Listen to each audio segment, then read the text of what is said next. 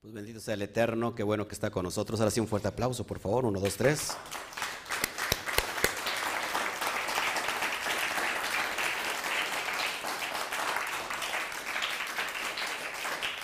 Bueno, nos encontramos muy gustosos, muy dichosos. Saludamos a todos los que están conectando ya, tanto en Facebook como en YouTube. Por favor, ya sabes, si estás en YouTube, no te has suscrito, suscríbete. Activa la campanita de todos los comentarios. Aparte, deja tu comentario y comparte en tus redes sociales y tus grupos de WhatsApp. Si estás en Facebook, un corazón grande, grandote así, tipo eh, Enrique Peña Nieto. Y, este, y también dejas tu comentario, me ayudas a compartir en todos tus grupos de redes sociales. Así que te lo voy a estar agradeciendo mucho, mucho, mucho. Pues muchas gracias. Es necesario, les decía yo, bueno, antes que nada el saludo respectivo, ¿no? Saludamos a todo Estados Unidos, saludamos a todo México, desde el ancho, el norte, el sur, el este y el oeste de, toda nuestra nación, eh, lo que es Centroamérica, Suramérica, eh, ¿qué más? Eh, Iberoamérica, todo lo que es Europa, Israel y hasta donde llega esta transmisión, hasta cualquier rincón, rincón de la parte del globo terráqueo. Un fuerte, uno, dos, tres. Shabbat Shalom. Venga. Así que al rato abro mi caja de comentarios para estar respondiendo cualquier pregunta. Bueno, ¿qué estamos estudiando o qué vamos a estudiar el día de hoy? Los cinco niveles del alma. ¿Cómo así, pastor? ¿A poco hay cinco niveles del alma? Bueno, vamos a, no solamente hay cinco niveles, sino hay cinco mundos superiores, ¿no? Cinco dimensiones. Y también encontramos que hay cuatro emanaciones, pero también puede haber cinco emanaciones, es decir, las manifestaciones del Eterno en esta dimensión.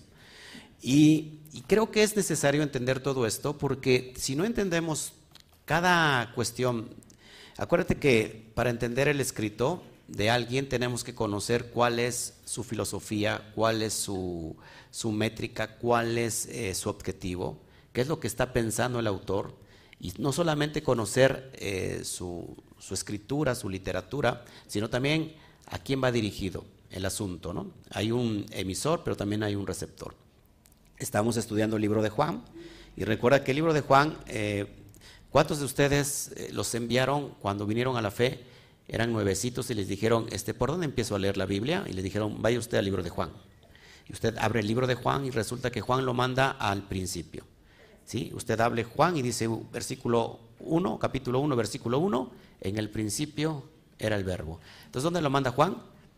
Al Génesis, al Bereshit. Así que dice Juan, a mí no me molestes, vete desde el principio para que vayas a entender, porque mi escritura es muy, un nivel muy alto.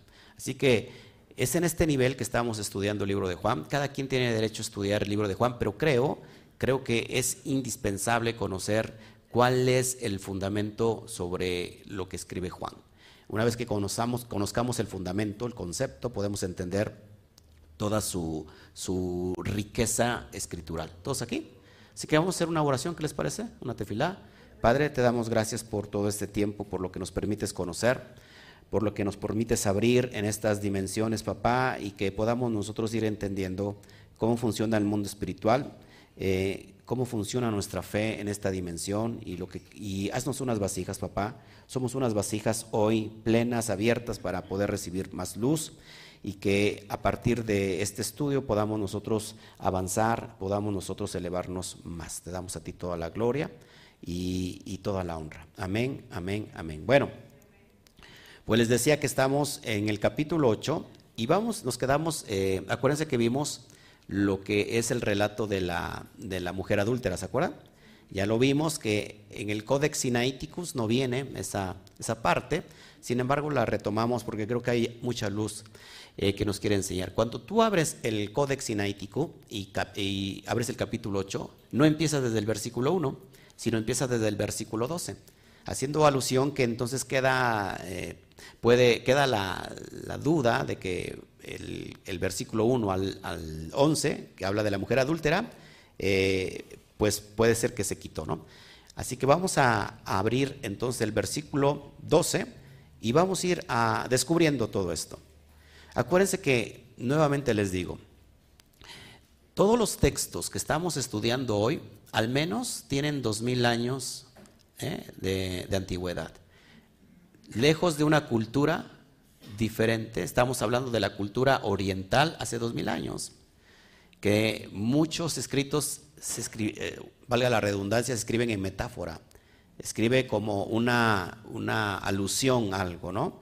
No quiero mencionar la palabra eh, mitología, porque hay mucha gente que se ofende, pero en realidad hay mitología, no solamente hay mitología griega, sino también hay mitología hebrea, judía. Así que no había problema en ese tiempo, este, porque cada, cada escritor sabe lo que está diciendo al, tratar de implementar su, su, su, espíritu en la escritura. Así que es importante que nosotros también vayamos conociendo desde qué punto se escribe. Porque cuando nosotros venimos y queremos literalizar un texto que no se puede literalizar, porque no está escrito para entenderse en el nivel literal, queda claro que entonces nos estamos haciendo daño. ¿Por qué? Porque viene una mala interpretación. ¿Ok? Verso 12 dice, otra vez Yeshua les habló diciendo, yo soy la luz del mundo, ojo aquí, el que me sigue no andará en tinieblas, mas tendrá la luz de la vida. Entonces, amados hermanos, ¿Por qué se piensa que Yeshua se toma como, como alguien, como un ser divino? Porque precisamente el autor Juan escribe cosas bien profundas que cualquier judío del primer siglo sabe lo que está escribiendo, ¿no? O al menos los conocedores de los secretos de la Torah sabe a qué se está refiriendo. ¿Por qué decía yo soy la luz del mundo? Este, es un juego de palabras y tenemos que ir al nivel, ¿dónde encontramos el nivel remes? Ya, ya lo dije, perdón. en el nivel remes. Eh, ¿Dónde encontramos la alusión? En el nivel remes. ¿Qué número es de nivel? ¿Eh? El segundo nivel, porque primero es Peshat y vamos a ir subiendo. En el remes, ¿qué encontramos? La alusión. ¿Pero qué encontramos ahí? Para que puedan entender todos. Por ejemplo, el valor de cada letra o de cada frase hebrea. ¿no? Encontramos lo que conocemos como la gematría. ¿Ok? Entonces, ahí es un juego de palabras y cualquier judío, sobre todo este que está escribiendo, que es un judío muy elevado, muy conocedor, está interpretando precisamente los dichos del Mashiach o de Yeshua. Yeshua era, mira, Yeshua, mis respetos, un rabino como, como no ha existido en este nivel, este nivel muy elevado, tanto que hoy seguimos hablando de su enseñanza, pero ciertamente su enseñanza se ha malinterpretado, sobre todo por aquellos que no tienen la perspectiva, los lentes con que se tiene que estudiar estos libros, ¿no? Queda claro entonces que ha hecho daño, porque entonces nos ha venido a dividir un mensaje de amor que precisamente se da para unirnos, resultó que al no entenderse se malinterpretó y entonces terminó dividiendo cuando el mensaje del maestro es de amor y es para unificarnos. Escuche bien esto, porque es bien importante lo que sigue. Entonces dice, yo soy la luz del mundo.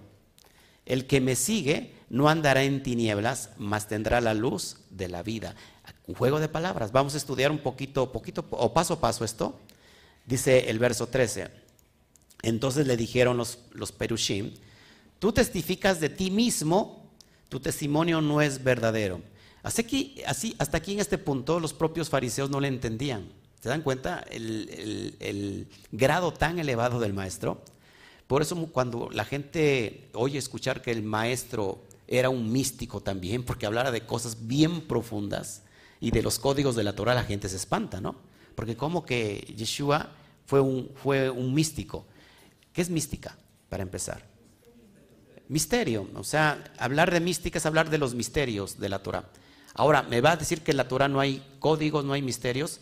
Claro que sí, el propio eh, en, Deuteronomio 19, 19 dice que las cosas secretas y ocultas le pertenecen a Shem. Más las reveladas son para nosotros y nuestros hijos. Jeremías también dice, clama a mí, yo te mostraré cosas secretas y ocultas. O sea que dentro de la Torah tenemos cosas en códigos, en secretos. Eso se llama mística. Así que vayamos familiarizando con los términos, porque cada vez que hablamos de mística, dicen, mira, esto es místico y yo no quiero nada con él. Bueno, pues Yeshua estaba en un nivel tan profundo que no se le podía entender. Entonces, escucharon los fariseos, ¿cómo que tú eres la luz del mundo? ¿Cómo que si te siguen a ti, tú tienes la luz de la vida?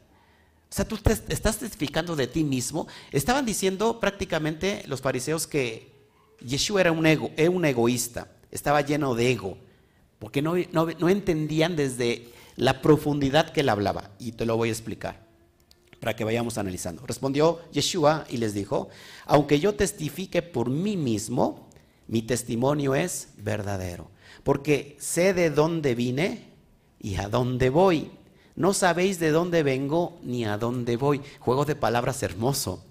Porque el misterio, el gran misterio de la vida, la gran incógnita, incógnita perdón, de la vida, es para qué estoy aquí. ¿De dónde vengo? ¿Hacia dónde voy? ¿Cuántas personas no se han podido responder esta pregunta?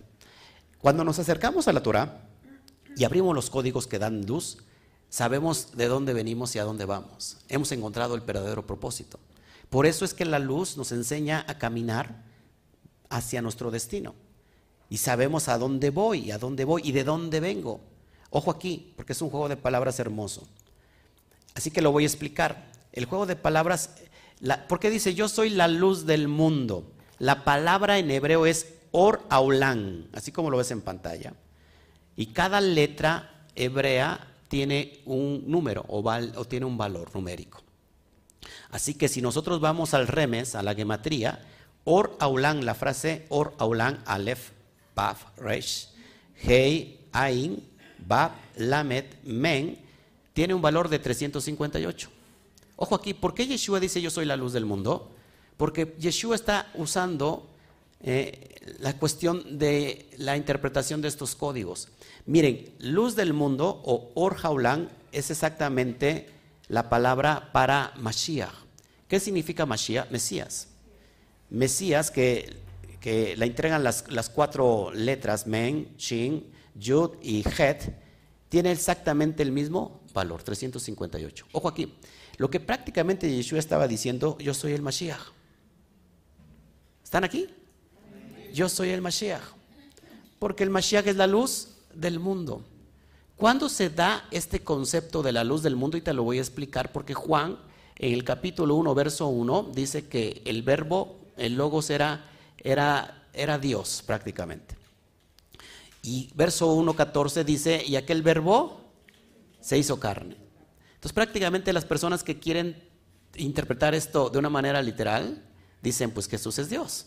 No queda claro, porque ahí lo dice claro, pero este Juan no está hablando en términos literales, está hablando en metáfora. Lo mismo pasa con Yeshua que está diciendo, yo soy la luz del mundo, pero no le, no le entendieron los fariseos. ¿Estás conmigo? ¿Cuántos de aquí entendían esto?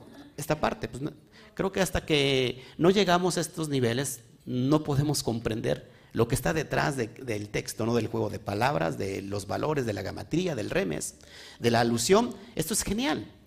Así que Mashiach y Or Haolan, o el Mesías y la luz del mundo, tienen exactamente el mismo valor, 358. Así que me regreso un poquito al texto para que lo puedan entender. Y dice entonces, yo soy la luz del mundo, yo soy el Mashiach.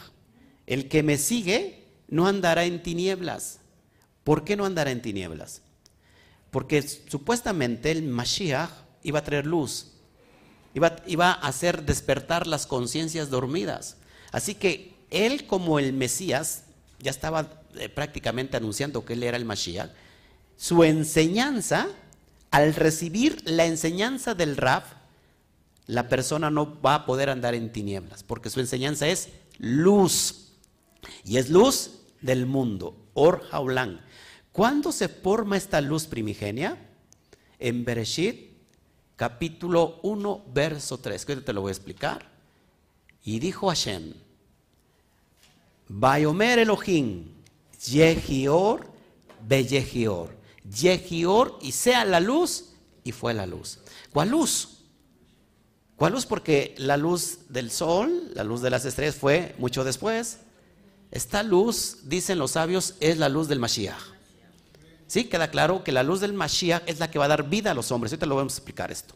Esto ya lo vimos, tienes que ver el, capítulo 1 del Logos descodificado, perdón, el Logos descodificado para entender toda esta métrica que estamos tratando hoy. Entonces, prácticamente el que me sigue, el que sigue mis enseñanzas, está diciendo Yeshua, no andará en tinieblas, mas tendrá la luz de la vida. la luz de la vida, que es bien importante, que también es un juego de palabra y lo voy a explicar, ¿ok? Entonces los fariseos no le entendieron nada, dijeron, sabes que esto estás bien loco, testificas por ti mismo, te estás exaltando a ti mismo. Y hoy prácticamente lo entendemos, porque ¿qué pasaría, amados hermanos, que hoy eh, yo fuera y dijera en un lugar, ¿saben qué? Yo soy la luz del mundo. Me sacan, ¿no? Pues, ¿Qué estoy tratando de insinuar? Que el mensaje que traigo es la luz del mundo, es la luz que va a dar la vida a cada, a cada quien que lo recibe. Ojo aquí, así que no es exaltamiento ni nada, sino que estamos hablando desde una conciencia Aleph. que es hablar desde la conciencia Aleph? Hablar desde el Keter, hablar desde la unidad de la yejidad del Padre, que hoy te lo voy a explicar, para que lo vayamos entendiendo. ¿Está aquí, hasta aquí eh, entendiendo?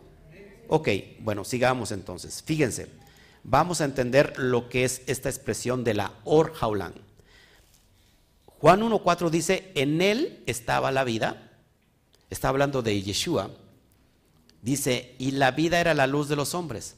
Cuando leemos esto, decimos, Yeshua es la, es la vida y es la luz de los hombres, pero en realidad eh, el escritor no está haciendo alusión a Jesús como persona, sino al, código Mashiach, a la autoridad del Mashiach. Queda claro. Entonces, vida y luz exactamente es lo mismo. Ahorita lo voy a explicar.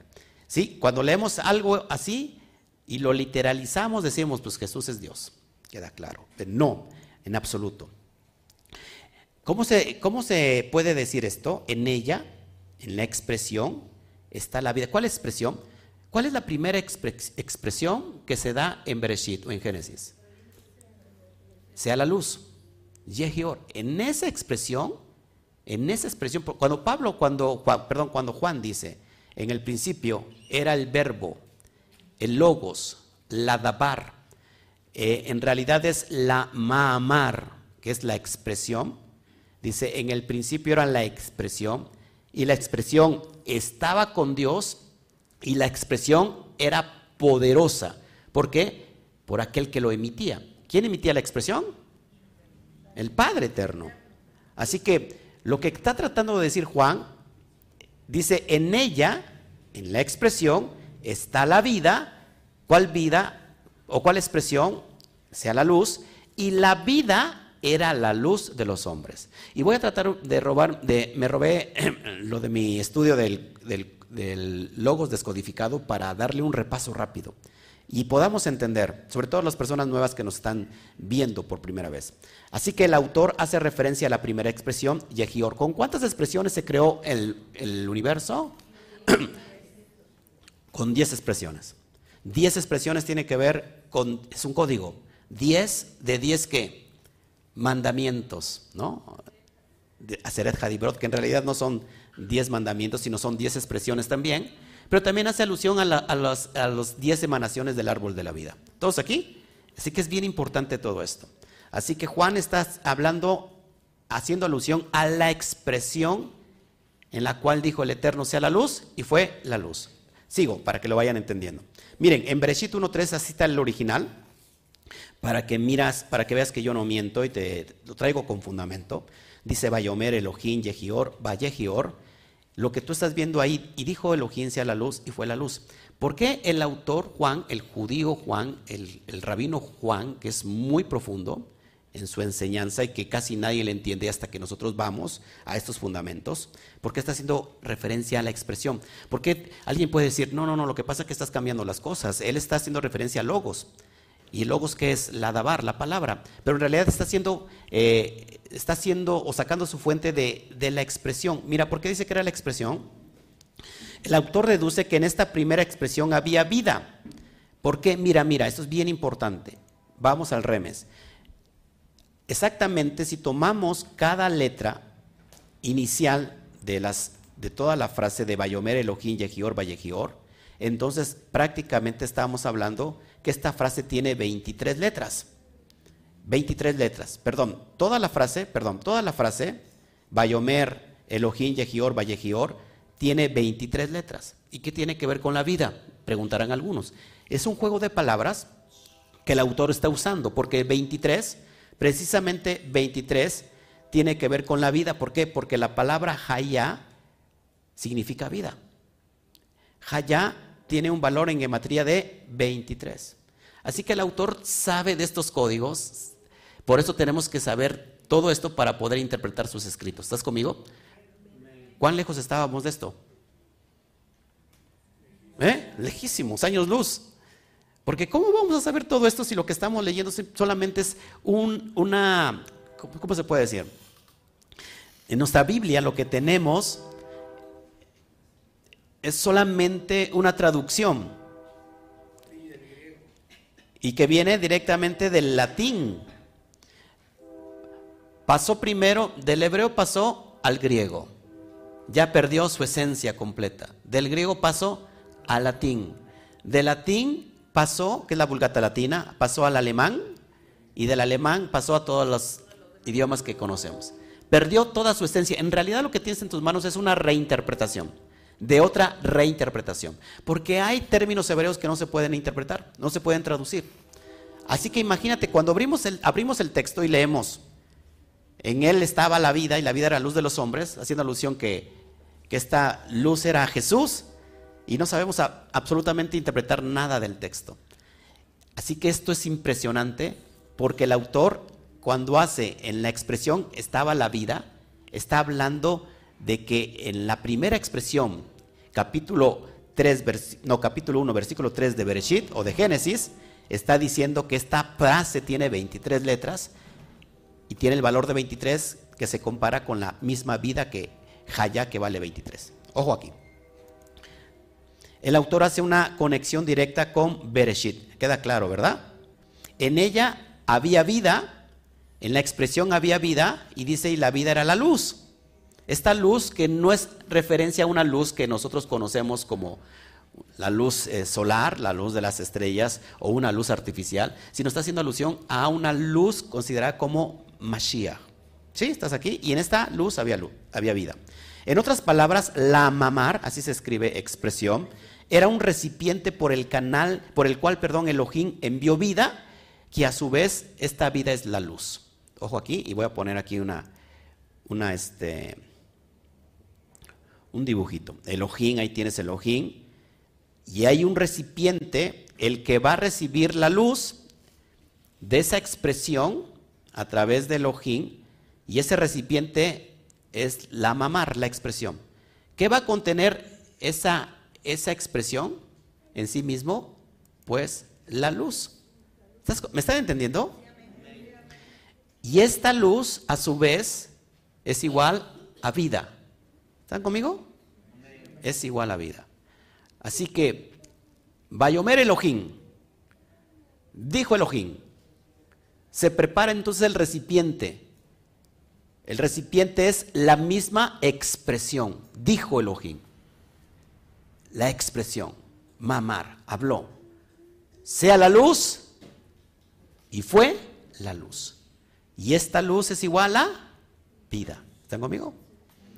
Si no entiendes, todavía tienes que ir a mirar el logos descodificado, por favor. Ok, sigo avanzando. Juzgas según, según la carne, no juzgo a nadie. Yeshua les contesta, ¿saben que ustedes están bien bien literales, están juzgando según la carne, según el nefesh, según el alma más inferior. No juzgo a nadie. Verso 16. Y aunque yo juzgue, mi juicio es verdadero. Perdón, déjenme regresarme para apuntalar más. Entonces cuando Yeshua dice, yo soy la luz del mundo, el que me siga no andará en tinieblas y recibirá la vida, está haciendo referencia a esta misma expresión que te acabo de enseñar. Yo soy la luz del mundo, es decir, yo porto la luz del Mashiach y esta luz es la que le va a dar vida. No Jesús es el que da vida, sino la luz que está portando Yeshua, la autoridad mesiánica, la asignación, el vestido mesiánico de Mashiach es aquella que va a dar luz. ¿Estás aquí? Entonces, cuando alguien no entiende esto, piensa que él mismo se está elevando a sí mismo, pero no está, no está haciendo eso, al contrario. Está diciendo, yo porto esa asignación, hoy me, están viendo a mí y están viendo al Padre, que ahorita lo vamos a hablar. Yo estoy, yo estoy portando esta asignación del Mashiach. Y así que si ustedes me siguen, es decir, ¿cuál es el aspecto de seguir a alguien en el judaísmo? Seguir a alguien es ser el discípulo, el estudiante del maestro. Así que todos los que siguen al rap significa que son sus estudiantes, sus discípulos. Así, si me siguen, es decir, me están, eh, si están recibiendo mis enseñanzas, no van a andar ya en tinieblas. ¿Por qué? Porque les estoy dando esta luz que es la vida. La vida, la luz de la vida, la luz que necesita la humanidad. ¿Todos aquí? Para que quede bien claro. ¿Ok? Entonces, no, siguen entendiendo los fariseos y les dice, ¿saben qué? Ustedes están juzgando según la carne, según el nefesh. Pero yo no juzgo a nadie. Verso 16. Dice, y aunque yo juzgo, aunque yo juzgue, mi juicio es verdadero. Porque no estoy solo, sino yo y el que me envió. ¿Quién lo envió? ¿Quién envió esta, este propósito de, conocido como Mashiach? el Padre, el bendito sea. Él está hablando en, esa, en ese nivel. ¿Estás aquí? Sigo adelante. Verso 17. Y aún en tu ley está escrito que el testimonio de dos hombres es verdadero. Acuérdate que siempre que hay un testimonio, siempre, por ejemplo, en Deuteronomio 19:15 dice que solamente es válido un testimonio ante dos o tres testigos. Me llama la atención que aquí en el Códex Sinaítico dice y aún en tu ley. En Reina Valera dice en vuestra ley. ¿Por qué digo esto? Porque pues Yeshua es un judío y Yeshua no puede separar la ley porque él mismo, él mismo instruye la Torah. Mateo 5, 17 al 19 dice, yo no he venido a abrogar, a abrogar la ley ni los profetas.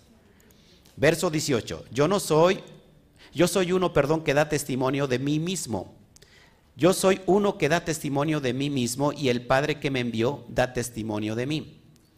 ¿Cuántos saben que ya está hablando en un nivel muy elevado? Que todas las almas vienen del bendito sea.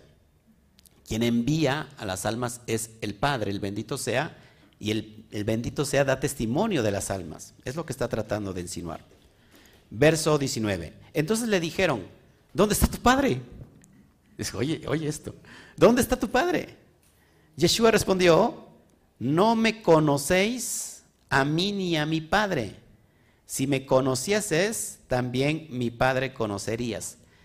¿Quién me descifra esto? Porque eso es impresionante. Yo ya lo hablé en, el seminario de Romanos nivel SOT. ¿Quién me, ¿Quién me cifra esto? ¿Quién me descifra esto?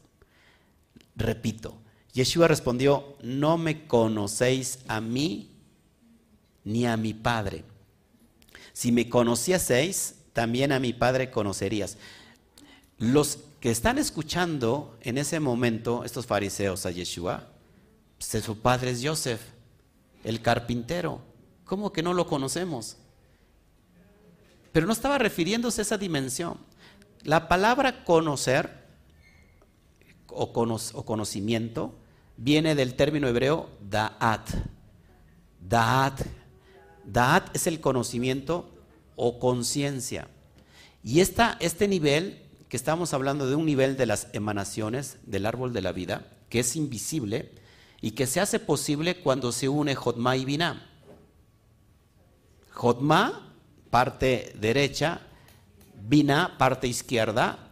Cuando se unifican, aparece Dat. Te lo, te lo, te lo explico más fácil para que lo vayas entendiendo.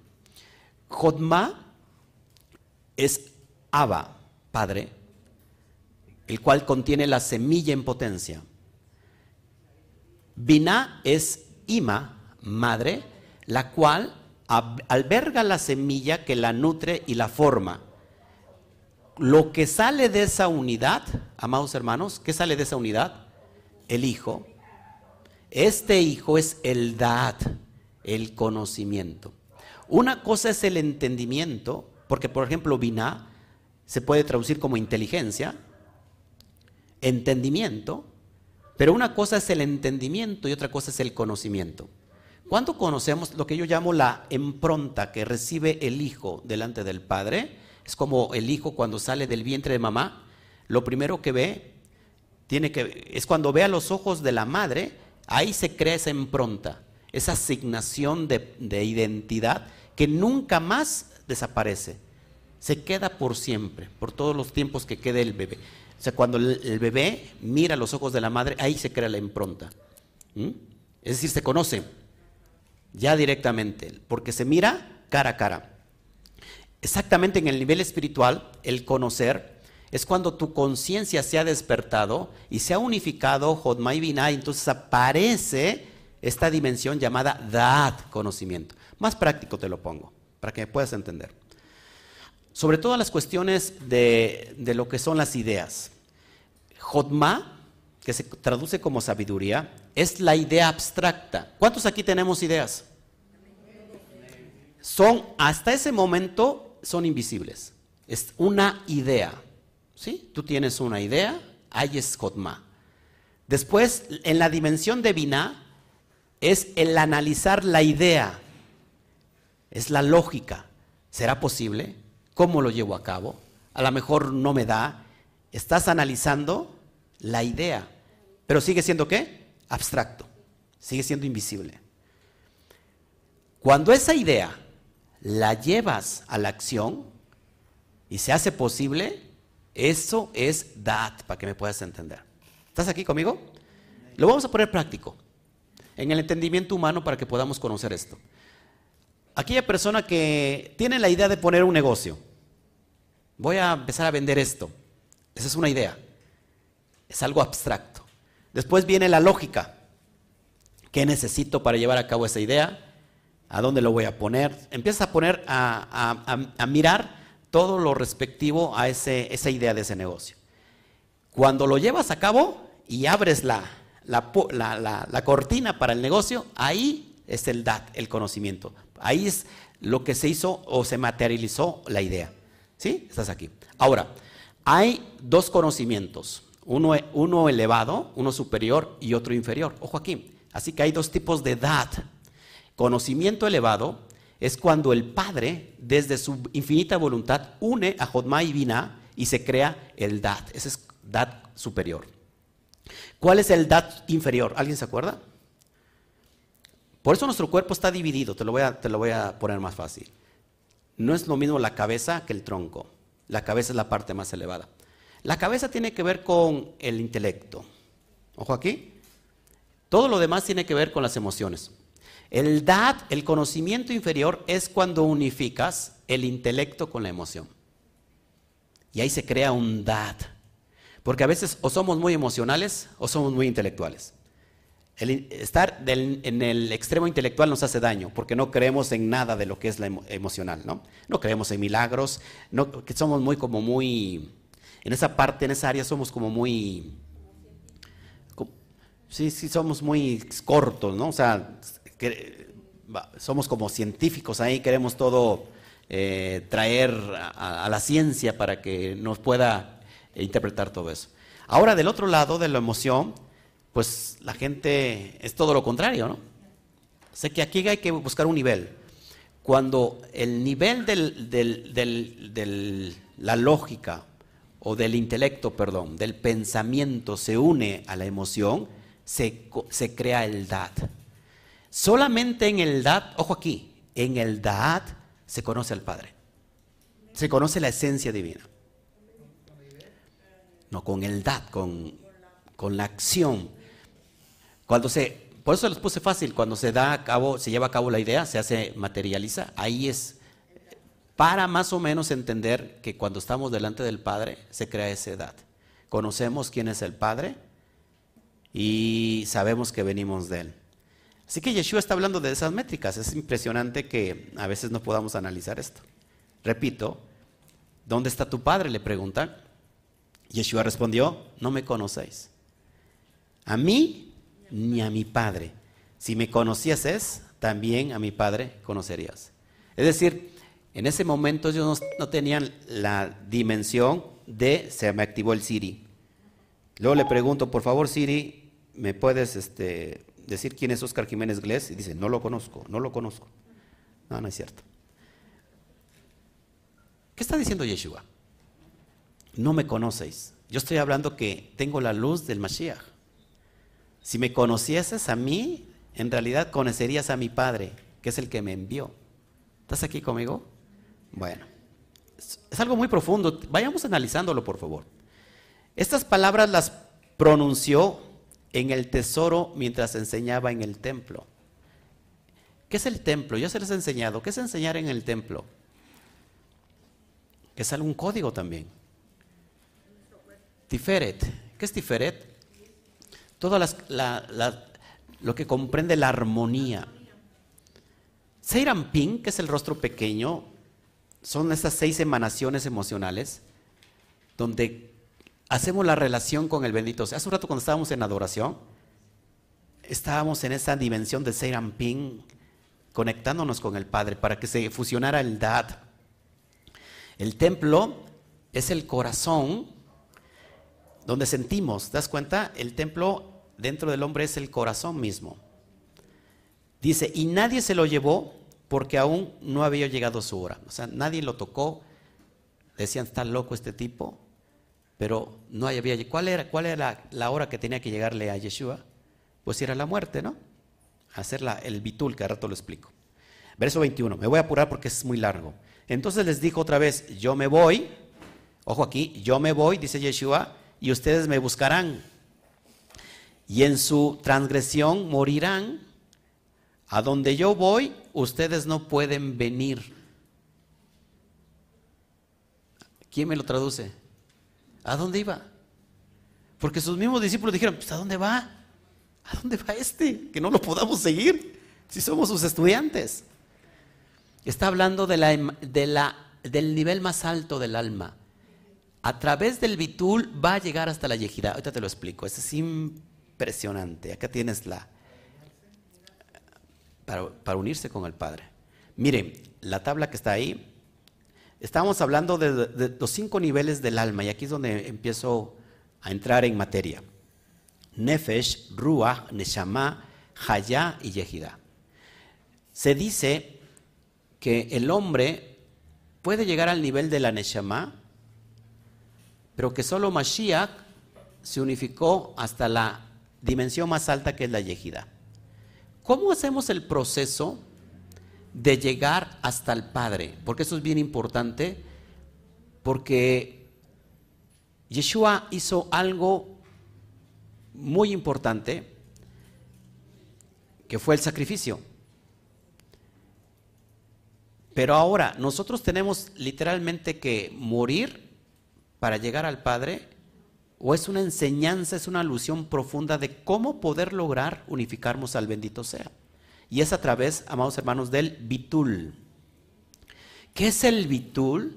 La negación del ego. ¿Quién, es, quién vio ayer el estudio, perdón, de ayer? Donde hablo de la negación del ego. El hacer morir el ego, el yo no soy, ¿Qué es el yo no soy? Este ego que nos engaña, este yo aní, que si transmuto la palabra aní, me da la palabra ein, que significa en nada. Si yo no soy nada. Pero que hay un yo interior, interno, un hombre espiritual dentro de nosotros, ese ser espiritual que se conecta con el Padre. ¿Y cómo se hace esta conexión? A través del bitul. El bitul está manifestado de una manera literal o, está muy bien especificado a través de la crucifixión que vemos en Yeshua. Ahora, cada uno de nosotros podemos ir a la crucifixión. ¿Cómo? Haciendo morir el ego. O sea, que cuando tú ves la crucifixión, el madero, en realidad lo que estás viendo es la muerte del ego.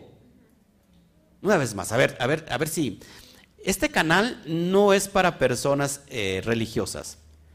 Salimos de la religión. Este es un canal realmente para entender las profundidades del Eterno. Cuando tú ves la crucifixión, Yeshua muriendo en esa cruz, no es otra cosa sino la ilustración de la muerte del ego. Luego terminas adorando la cruz o terminas adorando a quien que se posó en la cruz. Está contrariamente eh, mal interpretada esa enseñanza. Si no has visto eh, el espíritu de Ezequías, lo tienes aquí en mi canal de YouTube, míralo para que puedas entender por qué Yeshua dice, rápido lo digo, por qué Yeshua dice, así como Moshe levantó la serpiente de bronce, así también el Hijo del Hombre será levantado. ¿Y qué pasó con la serpiente de bronce? Que empezaron a adorarla, empezaron a quemarle incienso. Y vino un rey, Ezequías, que tiró los altares altos porque, y mandó a destruir la serpiente porque ya la empezaban a quemar incienso. Y Yeshua dice, así como la serpiente, también yo seré levantado. Y resulta que después pasó lo mismo, empezó, se empezó a adorar lo que se posó en la cruz. La alusión del serpiente de bronce, porque era? Porque la gente estaba muriendo cuando los picaban en el desierto y miraban y dejaba de morir la gente. ¿Qué significa eso? Que cuando la gente miraba hacia, la, hacia arriba, se acordaran de la idolatría del becerro de oro. Y al arrepentirse, dejaban de morirse. La bodazara. Por eso Yeshua dice, seré levantado como la serpiente de bronce. Porque cuando miramos la crucifixión, miramos el bitul, la muerte del ego. Mira, bien fácil. Está Yeshua en medio y ¿qué hay al lado? Dos malhechores. Uno lo niega y otro le dice, yo sí creo en ti. ¿Qué significa esto?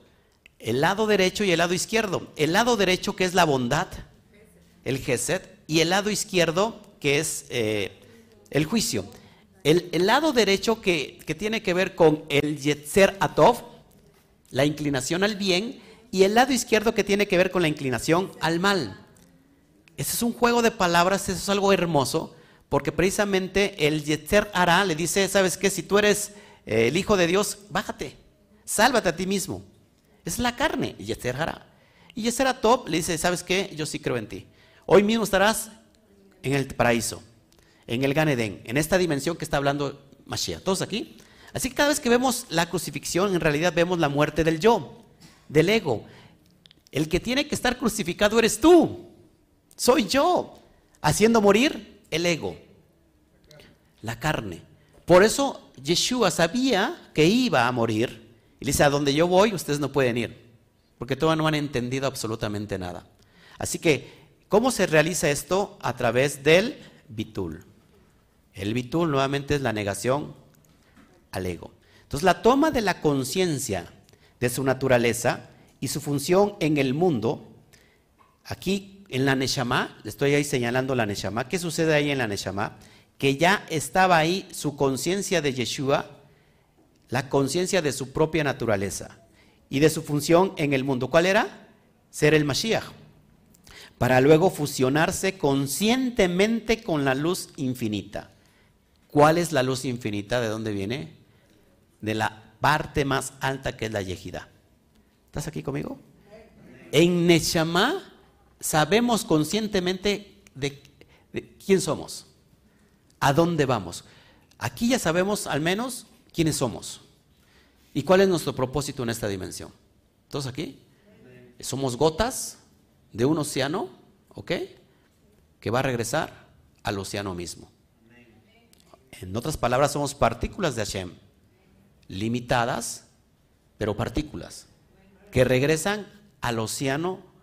Cuando la gota vuelve al océano, cuando la gota vuelve al mar, ¿será una gota independiente o se fusiona con todo el océano? Se fusiona con todo el océano. Ya no sabes dónde quedó la gota, porque es uno mismo. ¿Sí? ¿Estás conmigo? Bueno, sigo adelante para poder entender todo esto.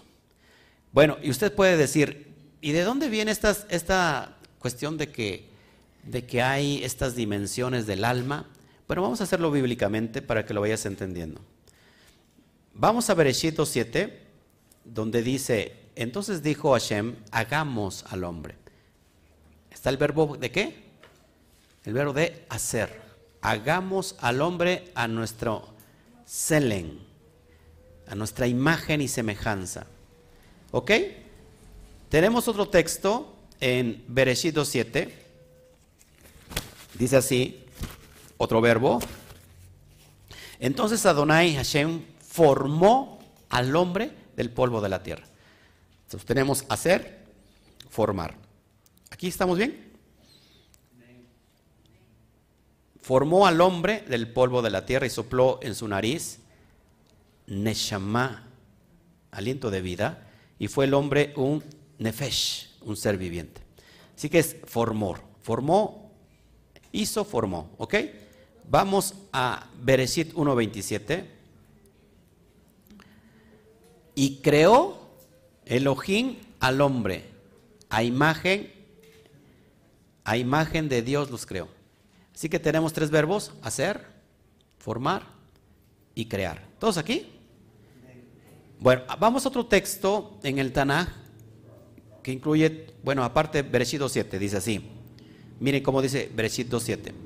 Impresionante. De aquí vamos a tomar estas dimensiones de los mundos superiores, de los niveles del alma.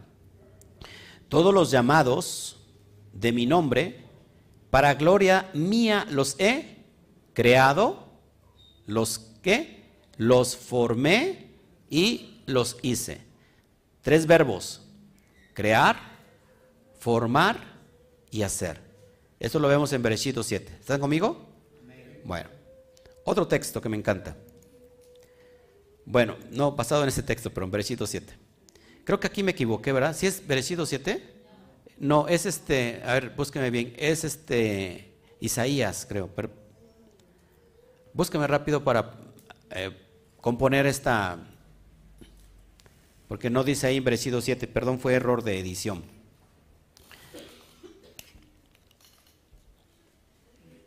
Creo que es en Isaías. Saque su, rápido su,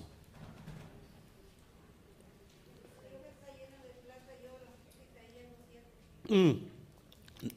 No, no, no, pero no, no es el, o sea, es Isaías, pero no es 2.7.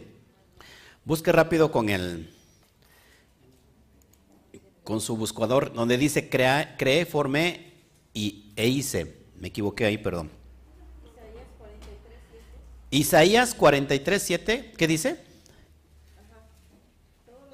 Todos los llamados de mi nombre, para gloria mía los he creado, los formé y los hice. Entonces, repito, la cita es Isaías 43, versículo 7. Isaías 43, 7 dice, todos los llamados de mi nombre para gloria mía los he creado, los formé y los hice. Ahora, basado en esto, te voy a explicar lo que sigue para que podamos entender las dimensiones del alma. Al menos Ojo aquí los tres aspectos básicos, que es Nefesh, Ruach y Neshama. ¿Estás aquí? Porque si no entendemos estos básicos, no vamos a poder entender los superiores. Bueno, aquí lo vamos a poner a través de unas gráficas para que vayamos entendiendo. Tres aspectos básicos generales dentro de los cinco que abarcan la totalidad del alma. El alma no, es, no solamente tiene un nivel, tiene cinco niveles. Vamos para allá. Bueno, acá tenemos los verbos crear, formar y hacer. ¿Ok? el verbo primero que es crear, basado en Isaías 44, crear, pertenece a un mundo espiritual llamado el mundo de Briá, el mundo de la creación. Y esto está, ¿en qué nivel del alma está? En el alma de la Neshama. ¿Qué hacemos en la Neshama? ¡Pum! El estado de conciencia está despertado. ¿Ok? Características humanas del alma tiene que ver con el pensamiento. ¿Sí? ¿Están conmigo? Con el pensamiento. Después está el verbo formar. Y este pertenece al mundo de la formación llamado como Yetzirah. ¿Y a qué nivel del alma pertenece Yetzirah? Al Ruach. ¿Cuál es la característica humana de del alma ruach, la emoción, lo emocional. ¿Estás conmigo? Y el verbo hacer, que es el, el mundo inferior, es el mundo de la acción y tiene que ver con hacía. ¿Qué dimensión es el nivel de hacía? Nefesh. Y característica humana de Nefesh es el instinto. Así que vamos entonces de abajo para arriba. hacer, formar y crear. Nefesh, Ruach y Neshama. ¿En qué nivel estaban los perushim, los fariseos que no entendían la enseñanza del maestro? En el Nefesh. Ustedes están en la carne. Ustedes están en la carne. Están en el Nefesh. Así que, para que vayamos entendiendo todas estas dimensiones. En el mundo del Nefesh es todo lo que tiene que ver con la materia, con la acción. Aquí accionamos, ¿ok? En este mundo llamado Malhut es donde se hace posible la manifestación invisible, ¿sí? Es decir, se hace posible eh, o se hace visible la manifestación de lo invisible. ¿Estás conmigo? ¿Sí? Y ese es el alma nefesh, el instinto. Ahora, estos son los tres niveles básicos del alma. ¿Cómo funciona esto? ¿Cómo podemos llegar a Neshama? Rápido te lo explico. Cuando tus emociones están ligadas a los instintos, vives en la carne. ¿Mm? Una persona emocional, ¿cómo es? Una persona que le adolece todo, que se ofende de todo. Está viviendo en la carne, porque está reinando sus instintos ahí.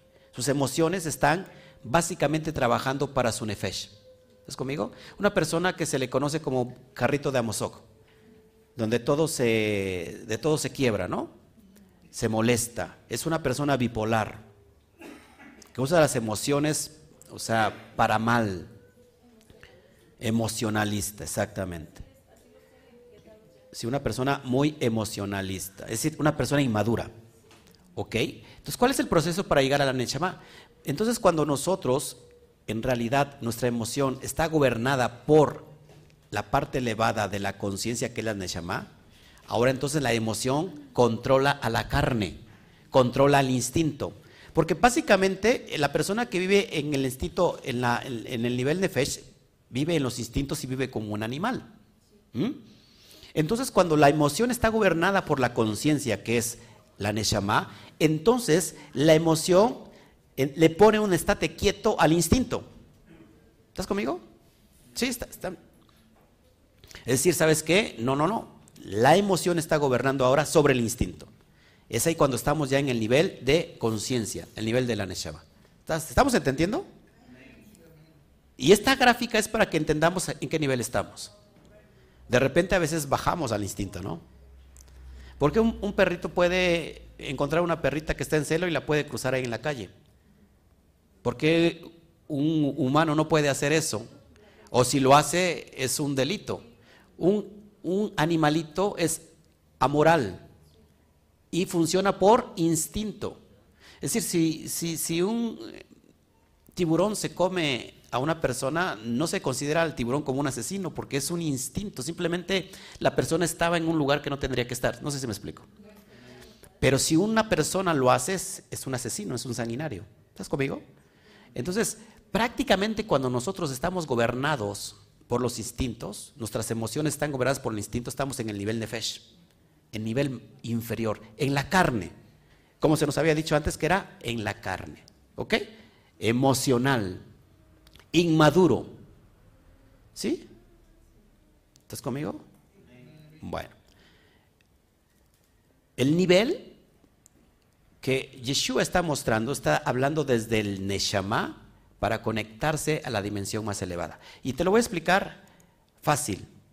Ante esta ilustración que me pareció muy, muy práctica para ilustrar este pensamiento. El hombre eh, es un cúmulo de, la manifestación de ideas que puede tener del bendito sea. La percepción eh, es muy poderosa cuando nosotros canalizamos y nos conectamos al Padre. Podemos llegar a hacer cosas impresionantes. Cada uno de nosotros tiene un potencial que no ha entendido el potencial que tiene. Nuestra mente está funcionando al 5% de su nivel. Tan solo personas como Albert Einstein, 8, 10%, se considera una persona erudita. Ya ni te quiero decir del 100% en que transitaba, por ejemplo, Adán. nosotros estamos usando del 100%, si acaso el 5%. Imagínate todo el potencial creativo que tenemos nosotros. Que cada uno de nosotros puede ser algo en potencia. O somos algo en potencia ya, pero no lo llegamos a hacer hasta que se despierta la conciencia. ¿Cuántas personas han tenido sueños y dicen, ya no, lo, ya no lo logré? Lo que pasa es que entonces tuvo la idea, pero no lo llevó a la acción. Tiene que venir el dad, el conocimiento. Eso es importante. Mira, todos tenemos un cuerpo. Eso se le considera malhut. ¿sí? Nuestro malhut es el cuerpo. La emanación de malhut es nuestro cuerpo. La, la, eh, la vasija, el kli, es el alma. Esa alma que está dentro de nosotros, eh, cuanto más la expandamos, más recepción de luz vamos a tener. ¿Por qué la persona no crece espiritualmente? Porque su vasija se ha quedado enana. La vasija ha estado cerrada. Yeshua lo dijo de otra manera, porque el vino nuevo no se puede derramar sobre odres viejos. Porque ¿qué pasa? El odre viejo se rompe y se desperdicia el vino. El vino tiene que ver con el secreto de la Torah. Así que nuestra alma tiene que estar siendo expandida constantemente porque es un cli, es una vasija donde recibe qué? La luz. Y esta luz que da vida. ¿Estás conmigo? ¿Estás entendiendo? Así que mientras nosotros más conocemos, más nos expandemos. ¿Estás conmigo? Bueno. ¿Qué es lo que no permite que la vasija se expanda? Apúntelo, eso no lo traigo en pantalla. Los pensamientos preconcebidos, las ideologías, los ladrillos que construimos en Egipto, en la religión. Porque estos ladrillos, estas columnas, estas paredes, estas ideologías te dicen no, esto es una locura, va en contra de todo lo que yo creo, de toda mi ideología, precisamente no se expande la vasija. Entonces la vasija se queda en el nivel inferior. Toda su vida sigue circulando en la creencia de cualquier religión. La religión me la dejó mi abuela, mi bisabuela, ¿cómo voy a darle la espalda a la religión? Es darle la espalda a mi propia fe, a, mis propia, a mi propia familia. Y se queda en esa dimensión. Y el ego lo está constantemente engañando. Es decir, esta persona vive bajo sus instintos. Aunque busca permanentemente elevarse, pero no lo puede hacer. Porque para elevarse tiene que expandirse la vasija. ¿Qué estamos haciendo ahora? Número uno, quitamos todo pensamiento preconcebido, quitamos toda nuestra ideología, porque desaprendiendo se aprende a aprender. One more time. Desaprendiendo se aprende a aprender. Estamos que expandiendo nuestra vasija. Por ejemplo, veo al hermano Toño que está aquí sentado y quizás al inicio cuando escuchó todo esto era una locura para él. Pero ¿qué pasó? Ahora ha expandido su vasija y hoy está aquí recibiendo luz y está siendo preparado, está preparando para recibir cada día más luz, para expandirse más y más y más. Y retroalimentándose. Es voltea a ver el que está junto. Mire cómo está expandido. ¿eh? Hay que, la vasija muy expandida. Bueno, seguimos, seguimos. Siempre. Así es. Desde antes que nacieras ya estabas limitado a creer lo que... Es más, alguien decidió por ti. Porque no te dieron la oportunidad ni siquiera de decidir. Porque tú recibiste por heredad la religión, la creencia de tus ancestros.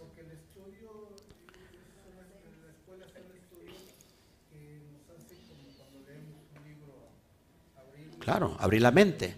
Pero cuando, fíjense, cuando lo que dice Chío, cuando nacimos, nacimos bajo una religión, alguien decidió por ti. Y, y como tú eres respetuoso de Dios, dices, yo no puedo argumentar ni investigar si esto es verdadero o falso. ¿Por qué? Porque voy en contra de la creencia, ¿me explico? Porque a Dios no se le, no se le estudia, no se le, no se le cuestiona. Sin embargo, si la fe no se puede cuestionar, entonces no es fe. La fe nos manda constantemente a cuestionarnos. De hecho, la luz que recibimos es para cuestionar quiénes somos. Claro, por falta de conocimiento.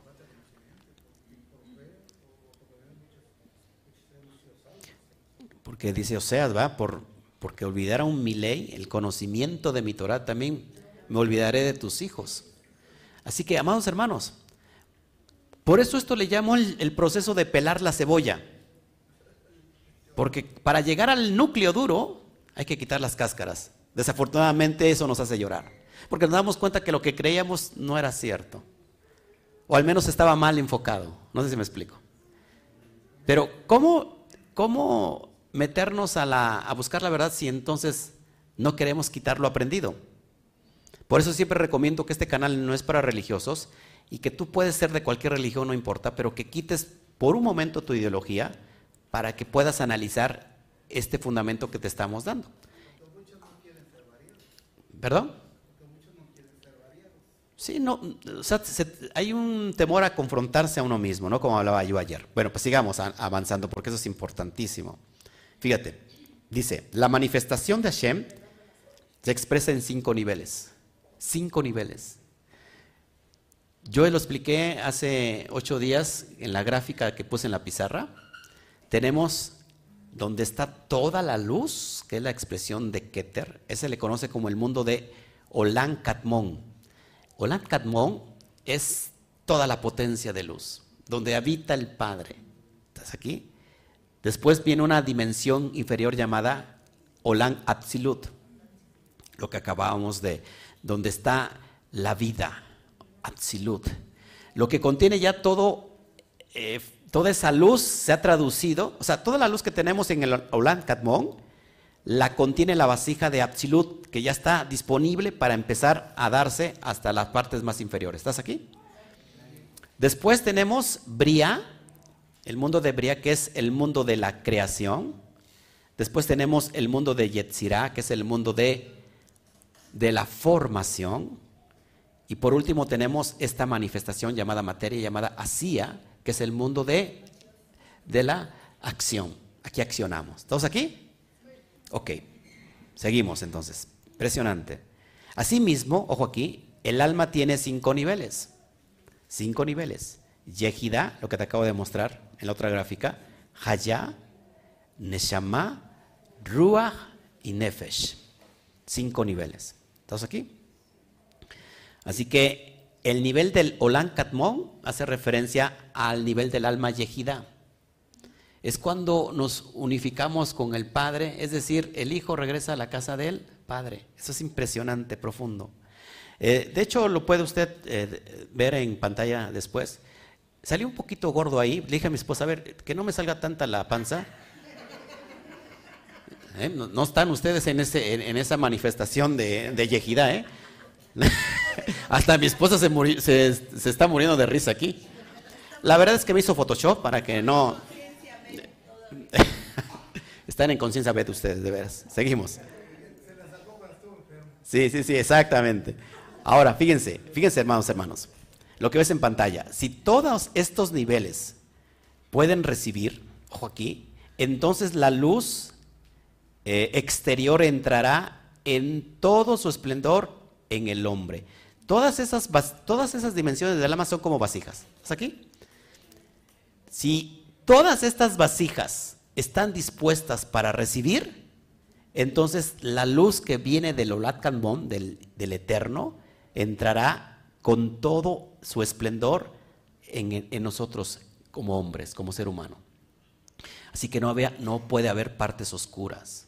Ayer hablaba de las áreas oscuras, esas áreas oscuras que muchas personas están en esclavitud todavía, porque no han llevado esa luz, porque hay una clipa, una cáscara que no permite que llegue esa luz. Ahora esta luz puede llegar a, todos los niveles, mm, o sea, es potente, no hay quien se le imponga.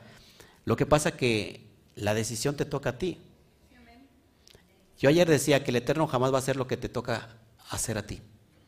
A nosotros nos toca hacer una cosa, que es accionar, y el Eterno le toca hacer todo, si tú quieres el 99%, a ti te toca hacer el 1%. Al Eterno le toca hacer lo imposible, lo sobrenatural, y a ti te toca hacer lo natural. Pero desgraciadamente no queremos hacerlo.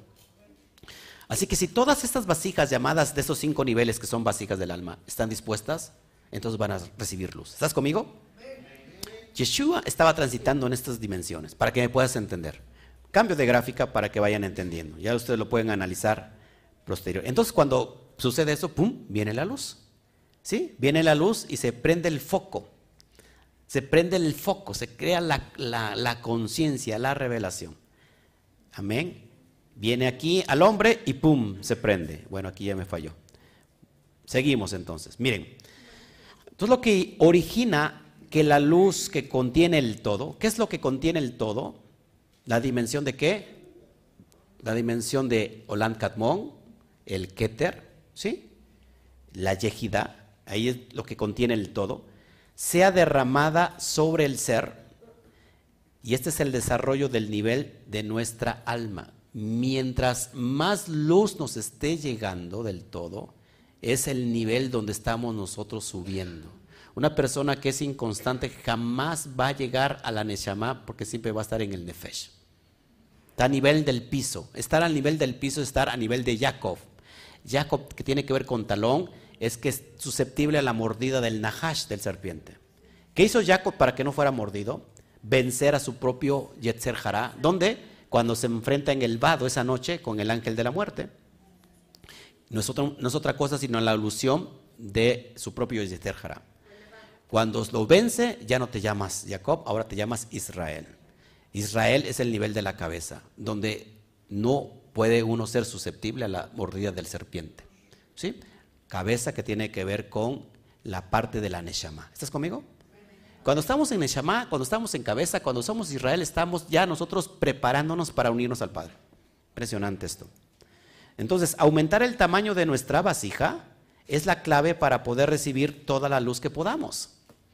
Pues lógico, queda claro que si nosotros no aumentamos el nivel, la expansión de nuestra vasija, no vamos a poder recibir más luz. Entonces, ¿cómo, cómo dejamos de aumentar la luz? La, vasija, perdón.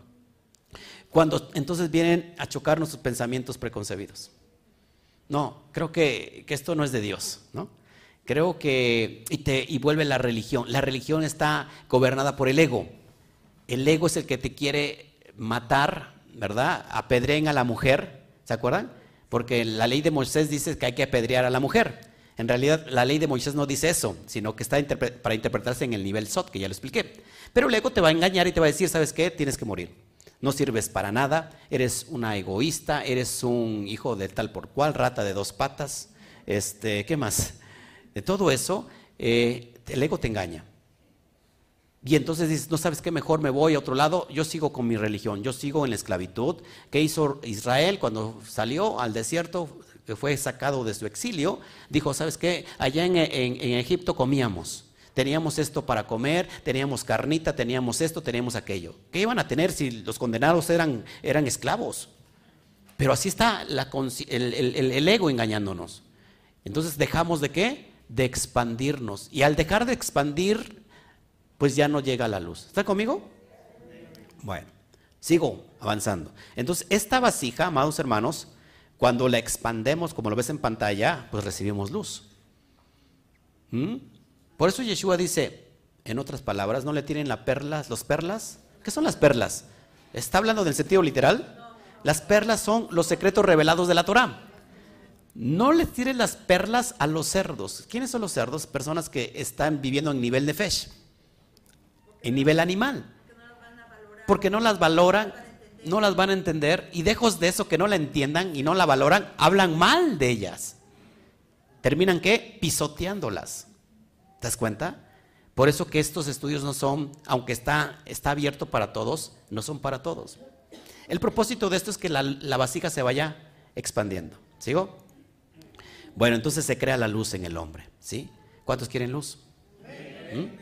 Por eso estamos aquí, porque de alguna manera estábamos nosotros en tinieblas y vino la luz que fue vida para nosotros y esa luz la encontramos en la enseñanza de quién? En este caso de Yeshua, como el Mashiach. Amén. Perfecto. No estamos idolatrando al hombre, estamos a, ¿cómo se puede decir? honrando la enseñanza del Sadik. Si nosotros tenemos un rap, ¿qué rap? ¿Qué significa rap? Un maestro, un excelso, un grande, un grandioso. tenemos a Yeshua. Pero también tenemos diferentes, otros rap. También tenemos a Rab Moshe. ¿Mm? Mashiach es Mesías, significa ungido. ¿Mm? Ungido. Ahora, ¿honramos la, la enseñanza de Moshe? Sí. ¿Idolatramos a Moshe? Sería una locura. Lo mismo sucede con la enseñanza del Rab Yeshua. Honramos, le honramos por esa enseñanza tan profunda, pero no lo idolatramos. Sería una locura. Irá en contra de toda la Torah, en contra de toda su creencia mismo de Yeshua. ¿Mm? Que él vino a darle correcta interpretación. Eso es impresionante. Bueno, ya para ir terminando, al menos esta sección, ¿habrá algo que impida la recepción de la luz en nosotros? Sí. ¿Qué es lo que impide recibir la luz? Cuando esta parte que se llama pensamiento está bloqueado. Ojo aquí. ¿Qué lo bloquea? El ego. Entonces la idea para recibir luz y que podamos expandiendo, expandernos constantemente es corregir el deseo de recibir solo para nosotros mismos. ¿Sabe por qué no recibe más? Porque solamente queremos recibir para nosotros mismos. Yo quiero nada más para mí, quiero para mí, quiero para mí. Entonces es un deseo egoísta y dejas de recibir. ¿Cuál es la clave? Dar, porque cuando está el ego latente se crea un cortocircuito en Geset. ¿Qué es el Geset? La bondad. Ahí se crea el cortocircuito y este bloquea el, descenso de la luz que llega a nuestro cuerpo. Miren, miren, miren, esto es impresionante, es fabuloso. No porque lo digo yo. Todo está dispuesto para el ser humano. Bendición, salud, prosperidad, riqueza. Todo lo bueno, todo lo bueno, lo excelso, lo mejor está diseñado ya para el ser humano. No es que va a ser diseñado, no es que se va a realizar esto o aquello, ya está. Y eso está en la naturaleza de Geset, es, este, es la bondad del Padre, es la, es la columna derecha, ya está. Pero ¿por qué entonces nos enfermamos? ¿Por qué entonces seguimos sin prosperidad? ¿Por qué no hay riqueza? Porque entonces hay un bloqueo. Y ese bloqueo se origina en el ego. El ego de solamente recibir, recibir, recibir. Entonces todo lo que ya está diseñado para nosotros se bloquea. lo, que está en Geset ya no puede llegar a nosotros, a nuestro cuerpo. Porque hay algo que lo está bloqueando llamado ego. Yeshua lo dijo de otra manera. Porque es mejor dar que recibir. Así que cuando una persona es altruista, todo lo que está ya diseñado en Geset se le da. Por en automático. ¿Sí? Sí, sí. Por ejemplo, ¿qué es el altruismo? ¿Sabes que en Israel hay en cada esquina, por ejemplo, en esta ciudad que vimos ayer, en cada, en cada esquina hay cajas, muchas cajas, así, muchas. En, en las calles hay cajas para que des la acá. ¿Qué es la sedacá? Se traduce como... No. En realidad la sedacá es ayuda social. Es una mitzvah, es una obligación de parte del, del judío no dar caridad, porque caridad no, no es sedacá. El judío lo hace por justicia social, para hacerse justicia a sí mismo. Porque es decir, llega un dinero y ese dinero te va a condenar a ti mismo si tú no haces lo propio con lo que, te llega, que es la ayuda social. Entonces, hay muchas cajas donde la gente va y da la ayuda social, porque estos pertenecen a organismos, ¿verdad? Ya sea a, escuelas, a yeshivot, a, a, ONG, donde distribuyen toda esa, esa mm, ayuda para repartírsela a su comunidad. Eso, amados, amados, es un código para activar la riqueza. El macer, el 10%, la sedacá, la ayuda social y la ayuda a los padres, es un código que abre la riqueza de los cielos. Es, si tú, si tú, ayer explicaba, si hay una piñata que contiene todos los dulces,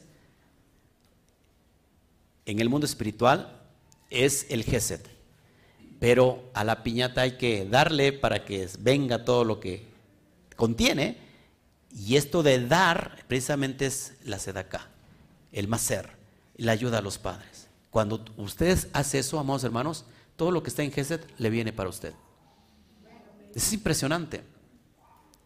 Ahora, las personas que tienen mucho dinero, mucha riqueza, el pueblo judío lo tiene, y cada judío que es literalmente eh, llevado a esas dimensiones de riqueza, es un gran atributo porque el Eterno dice que le da la confianza de administrar la riqueza de los cielos. Lo hace como el banco, un banco en la tierra, de parte del Eterno, es como su administrador de toda esa riqueza, porque el judío sabe que esa riqueza la va a suministrar en ayuda social. Entonces, todo, todo lo que es salud, lo que es bendición, todo lo que tú quieras está en Gesed, en la bondad del Eterno, porque no, esa es su naturaleza. Pero ¿por qué no nos llega? Porque hay un ego. El ego tiene que morir, tiene que nivelarse. Amén. Ya voy a terminar. Así que mientras más negación al yo, más luz entrará. Mientras más eh, eh, llevemos a cabo el bitul, más luz va a entrar. ¿Por qué? Porque estás negando al yo. ¿Qué te parece si cambias los planes? Y cada vez que entre dinero a tus arcas, empieza a separar lo que es de Hashem, que no te pertenece, que no nos pertenece, y lo que vas a disponer para ayuda social.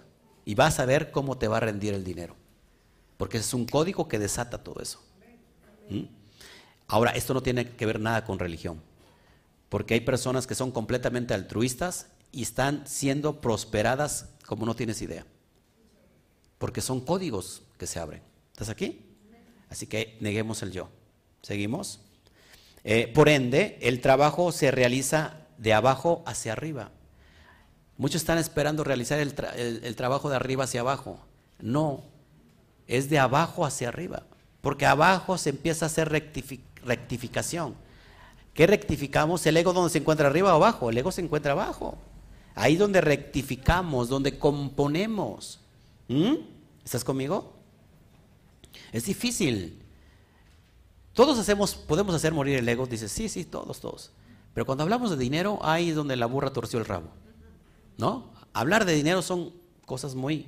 Mire, hablar de dinero, de religión y de política es cosa muy grave. Porque entonces significa que el, dinero nos está gobernando.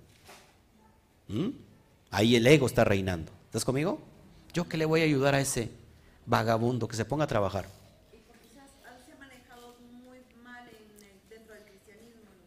Claro, sí, porque eh, eh, hay una percepción errónea, ¿no? Claro, sí, porque que el que no trabaja, que no coma, sí, pero hay que, hay que ver la, el, ¿cómo se puede decir? El contexto, por qué lo dice Pablo, ¿no? Bueno, seguimos. Y con esto voy a terminar con la llenura del vaso. Y cuando digo voy a terminar, usted se pone rete contento, rete feliz, porque su Neshama está anhelando que ya termine este hombre. Yo ya, que no importa, yo digo, sí, sí, sí, yo ya me voy al cielo. Yo como chente, ¿no? Mientras la gente pida más, más luz, pues yo sigo predicando. Jejeje, jejeje, jejeje. Esto me encantó esta gráfica o esta, ¿cómo se puede decir? Eh, para poder entender cómo se trabaja o cómo es el trabajo de arriba hacia abajo. El, el, vaso recibe el agua, ¿verdad? Pero no se llena de abajo hacia arriba, sino se llena de abajo, de, perdón, no se llena de arriba hacia abajo, sino de abajo hacia arriba. Así que el vaso se llena desde el fondo. Ahí es donde empieza todo nuestro trabajo espiritual. Somos como ese vaso. Fíjense, mire, mire, mire. El nefesh, el área nefesh el alma del nivel más bajo.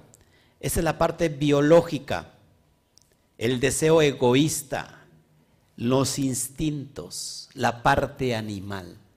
Cuando estamos en ese nivel de Neshama, cuando somos, nos movemos por, los, por instinto nada más. Es decir, Nos levantamos, despertamos, comemos y vamos al baño, trabajamos, volvemos a llegar a la casa, eh, cenamos, dormimos, al otro día exactamente lo mismo. Usted está en un estado animal. Está gobernado solamente por sus instintos, por sus deseos egoístas, por su parte, la parte biológica. Usted está haciendo el trabajo nada más por inercia. O sea, el trabajo en su vida es como cualquier ser eh, viviente es nacer, reproducirse y morir. ¿Te das cuenta? Lo pongo para que nos pongamos a pensar. Si estamos en esa dimensión es que estamos, estamos siendo muy animales. Vivimos nuestra vida sin propósito. Vivimos por vivir. ¿Mm? ¿Está conmigo? Ese es el nivel inferior. Ahí es donde se empieza en realidad a hacer el trabajo, porque el trabajo es de abajo hacia arriba. ¿Queremos ascender? Tenemos que mejorar esa área de nuestra vida. Bueno, bien la siguiente fase. La siguiente fase que es Ruach. Y aquí en Ruach es el área donde nos responsabilizamos de nuestros actos. El nivel que desciende para imponerse sobre el Nefesh. Aquí somos responsables de nuestros actos en el Rúa. Nada que el diablo, ni Chuchita y mi abuelita eh, sin calzones. Aquí la culpa la tenemos cada uno de nosotros de nuestros actos. Porque aquí le echamos la culpa al diablo. O le echa la culpa al diablo, o le echa la culpa al pastor, o le echa la culpa a Dios. Usted no es culpable. La psicología dice que usted de chiquito se hizo popó en la cama y eso lo traumó y así que la culpa hoy es de sus padres. Usted vive eh, una vida derrotada por la culpa de sus padres. La psicología dice usted tiene que echarle la culpa a los padres, le echa la culpa a los padres y por un momento funciona, pero al ratito ya se siente doblemente culpable porque ahora culpó a sus padres. ¿Eh? En, en la religión se nos enseñó a echarle la culpa de todo lo malo a quién? Al diablo, ¿no? El diablo tiene la culpa. Y el diablo es un pobre diablo, que realmente el diablo en realidad es el satán y el satán o puede ser un ayudador tuyo o puede ser un enemigo tuyo. El satán es, tú mismo puedes ser el satán. El satán es algo que se traduce como el que se impone, el, el opositor, el obstáculo. Entonces cuando tú dices, no, yo no tengo la culpa, la tiene el diablo, ¿sabes qué? Tú eres el propio Satán. ¿Por qué? Porque estás obstaculizando. ¿eh? Es el Satán que me está poniendo ahí, trabando la lengua. Para que no llegues a tu propósito. Así que aquí en Rúa somos responsables de nuestros actos. Nos, ya enseñamos a ser responsables que no tienen la culpa ni el diablo, ni la suegra, ni el pastor. ¿No? Porque de repente dice, yo, tengo, yo me quedé embarazada por culpa del pastor. ¿Y cómo que por culpa del pastor? Sí, porque este, yo le presenté al novio y le dijo que si me convenía el novio y me dijo que sí, y mire ya cómo terminé. ¿no? El novio me bajó las estrellas, la luna y las estrellas, y terminó bajándome otra cosa. Entonces, en realidad, amados hermanos, aquí nos volvemos responsables de nuestros actos. Dile por favor de junto, toca al de junto, dile, sé responsable de tus actos. O seamos responsables de nuestros propios actos. Ahí estamos ya en el nivel ruaj. ¿Eh? ¿Estás de acuerdo conmigo? Estamos en ese proceso. Yo soy culpable de lo que me está pasando. ¿Por qué? Porque hice actos que trajeron consecuencias. ¿Eh? Ajá. Porque está en una conciencia dual, ¿no? O es el diablo o es Dios, ¿no? La vida, la muerte, el infierno, el cielo. ¿Te das cuenta? Aquí no, aquí ya estamos unificando la conciencia Aleph y diciendo yo soy responsable. ¿Qué me toca hacer cuando digo que soy responsable? ¿Qué es lo que el paso a seguir? El corregir. Porque no solamente decimos somos responsables, no, tenemos que actuar corrigiendo lo malo de nosotros, ¿no? Y no ser el hombre de mañana. Mañana lo compongo. Y llega mañana, eh, mañana lo compongo. Y pasa todo un año y el otro año que viene, ahora sí lo voy a componer. Estamos postergando siempre el componer el hacer el ticún. Cualquier parecido con, con, la realidad es mera coincidencia, ¿eh? Yo no estoy hablando de nadie. ¿Estás conmigo? Estamos en, ya en Rúa, ya estamos tomando la fuerza que, que se tiene que hacer, que se tiene que tomar la valentía y decir, ¿sabes qué? Voy a componer mis actos. Sigo. ¿Está entendiendo o no? Estamos en la Neshama. Este nivel me encanta. La Neshama es el nivel de iluminación. Es la, es la convicción, es la, ¿qué dice? Es la, no leo aquí, es la, es la corrección, perdón, del deseo egoísta. Aquí ya corregimos este deseo. Ya no somos egoístas. Ya aquí está, ha muerto el viejo hombre que estaba viciado en sus delitos y pecados. ¿Eh? Se está unificando la conciencia Aleph aquí. Dice Pablo, el, aquel viejo hombre, el viejo hombre ha muerto. Todas las cosas pasaron. Todas las cosas, ¿así dice? Todas las cosas viejas pasaron. Aquí las viejas nuevas dirá alguien que todavía sigue en el nivel de, la carne. El hombre ya, el hombre viejo murió. El hombre viejo murió. Es decir, la Neshama, la, perdón, el Nefesh, el estado animal ya murió. Estamos, fíjense, ¿qué es llegar a la Neshama? Esto es impresionante. Pablo dice esto, hasta que todos lleguemos a la estatura del varón perfecto. ¿Y quién es el varón perfecto? Yeshua. Yeshua estaba en la Neshama todos lleguemos a ese nivel de estatura. ¿Te das cuenta? Hasta ese, y cuando llegar a ese nivel es que estamos llenándonos de luz porque hemos deseado, hemos matado el deseo egoísta. ¿Eh? ¿No le parece impresionante? Y para terminar, ¿qué pasa con los otros dos niveles? ¿Quiere entenderlo? ¿Sí quiere entenderlo? Vamos para allá. Siguiente nivel. Hayá. Hayá, mis amados hermanos. Híjole. Me encanta aquí la Hayá. Bueno, Hayá para empezar se traduce como vida. Aquí tenemos la vida. Es el ensamblaje de todas las piezas del rompecabezas. Aquí es cuando hay un rompecabezas y lo terminas de armar. Esto lo que se le puede considerar también como la conciencia Mashiach. Esta conciencia Mashiach que no es otra cosa sino la conexión directa que te va a llevar a la casa del Padre, que es la parte más o la esfera más elevada. Amados, después de la Neshama empieza el crecimiento de esta conciencia Aleph, porque es el camino hacia la conciencia Aleph.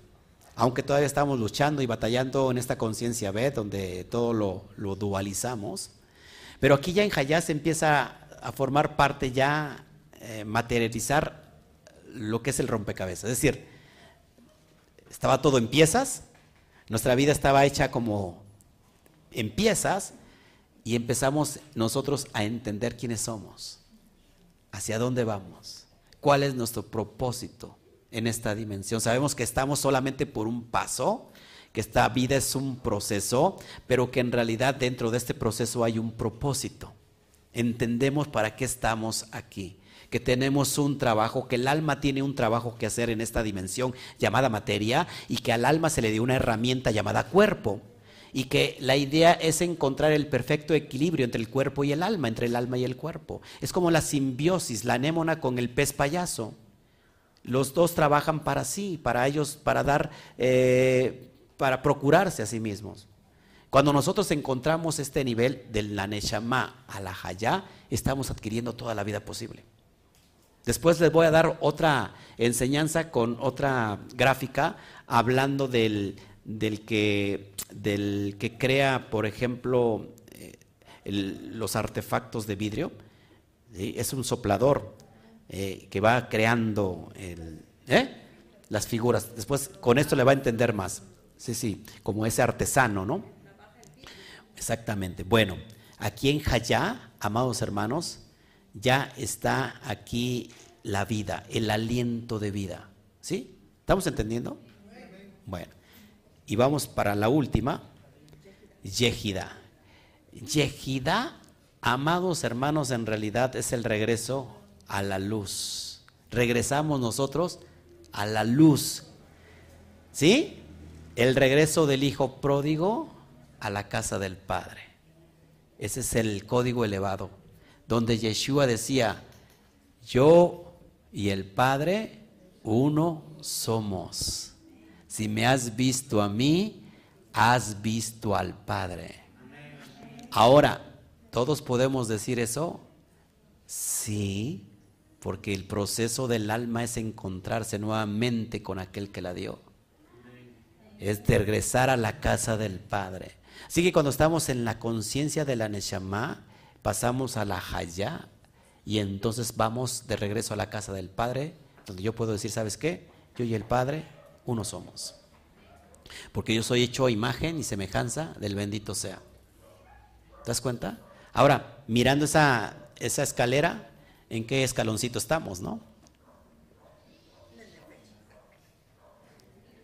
Ahora, las personas a veces se sienten traicionadas a sí mismos porque de repente bajan al nivel Nefesh. Pero si estamos bajando al nivel Nefesh es para gobernar los instintos, amados hermanos. Se nos da la oportunidad de estar gobernando nuestros instintos. ¿Mm? ¿Está conmigo?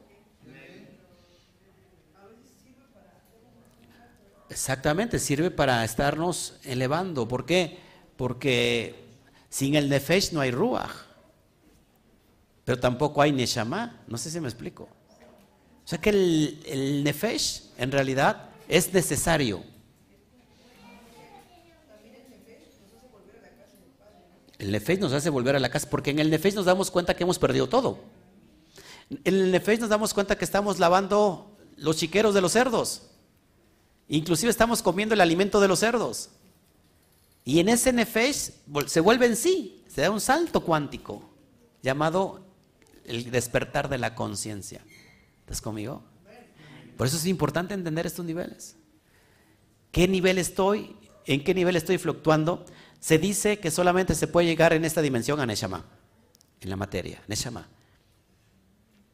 Y que después de esta vida, en el Olam Abba pasamos de Haya a Yehida. Pero, ojo aquí, yo digo esto, se puede experimentar esto en esta dimensión. Cuando se abre esta luz, y subimos hasta la yejidad es cuando se nos revelan cosas bien profundas. Y todos nosotros tenemos códigos de información. Todos, sin excepción. Porque fuimos emanados de esa luz todopoder, todopoderosa, del todo. De ahí hemos emanado. Sí que tenemos códigos, información. Exactamente. Pero ¿sabes qué? Usted, en lugar eh, está pasiva porque estamos buscando la información en donde no tenemos que buscar, pues estamos buscando en la religión. Y la religión te dice lo que tienes que hacer, lo que tienes que creer. La religión ha decidido por ti. Pero cada uno de nosotros tiene un código donde tiene información. ¿Qué lo, ¿Cuál es, cuál es eh, lo que tenemos que hacer? ¿Cuál es el trabajo que tenemos que hacer? Hacer introspección. ¿Mm? O, ojo aquí, meditación. Claro. Así como Chente platicó con su gallo, usted platique con usted mismo. ¿Eh? Platique con usted mismo, medite. Eh, también. ¿Estamos conmigo? Mm, está usted más perdido que encontrado. Ya me voy. Ya termino, termino la idea y ya nos vamos. ¿A qué horas son? ¿Qué tiempo llevo transmitiendo? ¿Como dos horas? Sigo. Entonces los Yehudí dijeron, ojo aquí, ojo aquí, verso 22, ¿se matará a sí mismo? Porque dice, a donde yo voy, ustedes no pueden venir. ¿Cómo estaban? Ya nos reímos, ¿no? Porque ya vemos que los perushín no sabían nada de códigos. Estaban traduciendo de manera que literal se matará a sí mismo, porque dice, a donde yo voy ustedes no pueden venir. Sigo, sigo, sigo, es impresionante. Y les dijo, vosotros sois de abajo, yo soy de arriba. ¿Qué estaba diciendo? Vosotros están en el nivel más inferior que es el Nefesh. Yo ya voy directamente hacia la, hacia la Yejidá. Vosotros sois de este mundo, del Malhut, yo no soy de este mundo. ¿Qué estaba diciendo? Que esta luz mesiánica lo estaba envolviendo y le estaba diciendo, hey, estoy, reclamando tu vida porque la vida tanto de Yeshua como de todos nosotros viene del todo, de la unidad del todo que es la yejidad. ¿Están entendiendo? Bueno, fíjense. Verso 24, por eso os digo que moriréis en vuestros pecados, en vuestras transgresiones, porque si no crees que yo soy, morirás en tus pecados. ¿Te das cuenta? Si, si ustedes no creen en mi enseñanza como el Mashiach, ustedes se van a quedar en este nivel del alma, en el Nefesh, en el alma más baja. Le dijeron entonces, ¿quién eres tú? Yeshua les dijo, en conjunto, lo que yo también os digo. Fíjense, a ver, déjenme ver hasta dónde llego. Tengo muchas cosas que decir y juzgar de ustedes, pero el que me envió es veraz. ¿Quién lo envió? ¿Quién envía a quién? El Padre envía al alma y lo que he oído de él, estas cosas lo hablo al mundo lo hablo al Malhut. Déjeme buscar aquí mi, mi Torah o mi Biblia. Que por cierto, no me gusta sacarla porque en realidad son los rollos del mar muerto. Y la, y la guardo, la resguardo mucho. Bola de envidiosos de verlos que. Quisieran tener una Biblia como esta, ¿eh? rollos del mar muerto. Ya este, ya la fui pegando aquí. Bueno, estamos en el, en el verso 26. No, no, no, se, no se desajuste, permíteme, sigamos siguiendo. Ok. Verso, estoy en el verso 26, ¿verdad? Mm, déjeme ver hasta dónde llego para que... Ok, voy a llegar hasta el al 31. Hasta el 31 voy a llegar para que terminemos con la idea. Sigo, sigo, sigo. No, sabían que les hablaba del Padre, dice el verso 27, no sabían que les hablaba de la yejidad del Padre. Estaban pensando en una mente completamente literal. ¿Sí? ¿Están conmigo? Verso 28. Entonces dijo Yeshua, cuando hayas levantado al Hijo del Hombre, entonces sabrás que yo soy. Y el que y que nada hago por mí mismo, sino como el Padre me enseñó, hablo estas cosas. Cuando hayas levantado al Hijo del Hombre. ¿Qué es, qué es la referencia de levantar al Hijo del Hombre? Hacer morir este ego para que precisamente el hombre recupere su verdadera identidad. Verso 29. Y el que me envió, conmigo está. No me ha dejado solo, porque yo hago siempre lo que le agrada. ¿Sigo? 30. Mientras hablaba estas cosas, muchos creyeron en él. Versículo 31. Entonces Yeshua dijo a los, a los Yehudí que habían creído en él, si permanecen en mi palabra, en verdad son mis discípulos. Me quedo hasta acá porque viene el fundamento de lo que es la verdad para poder entender lo que es la verdad. Conocerás la verdad y la verdad os hará libres. ¿Libres de qué? Hasta aquí me quedo. Yo por mí seguía. Pero bueno, si hay alguna duda, con mucho gusto.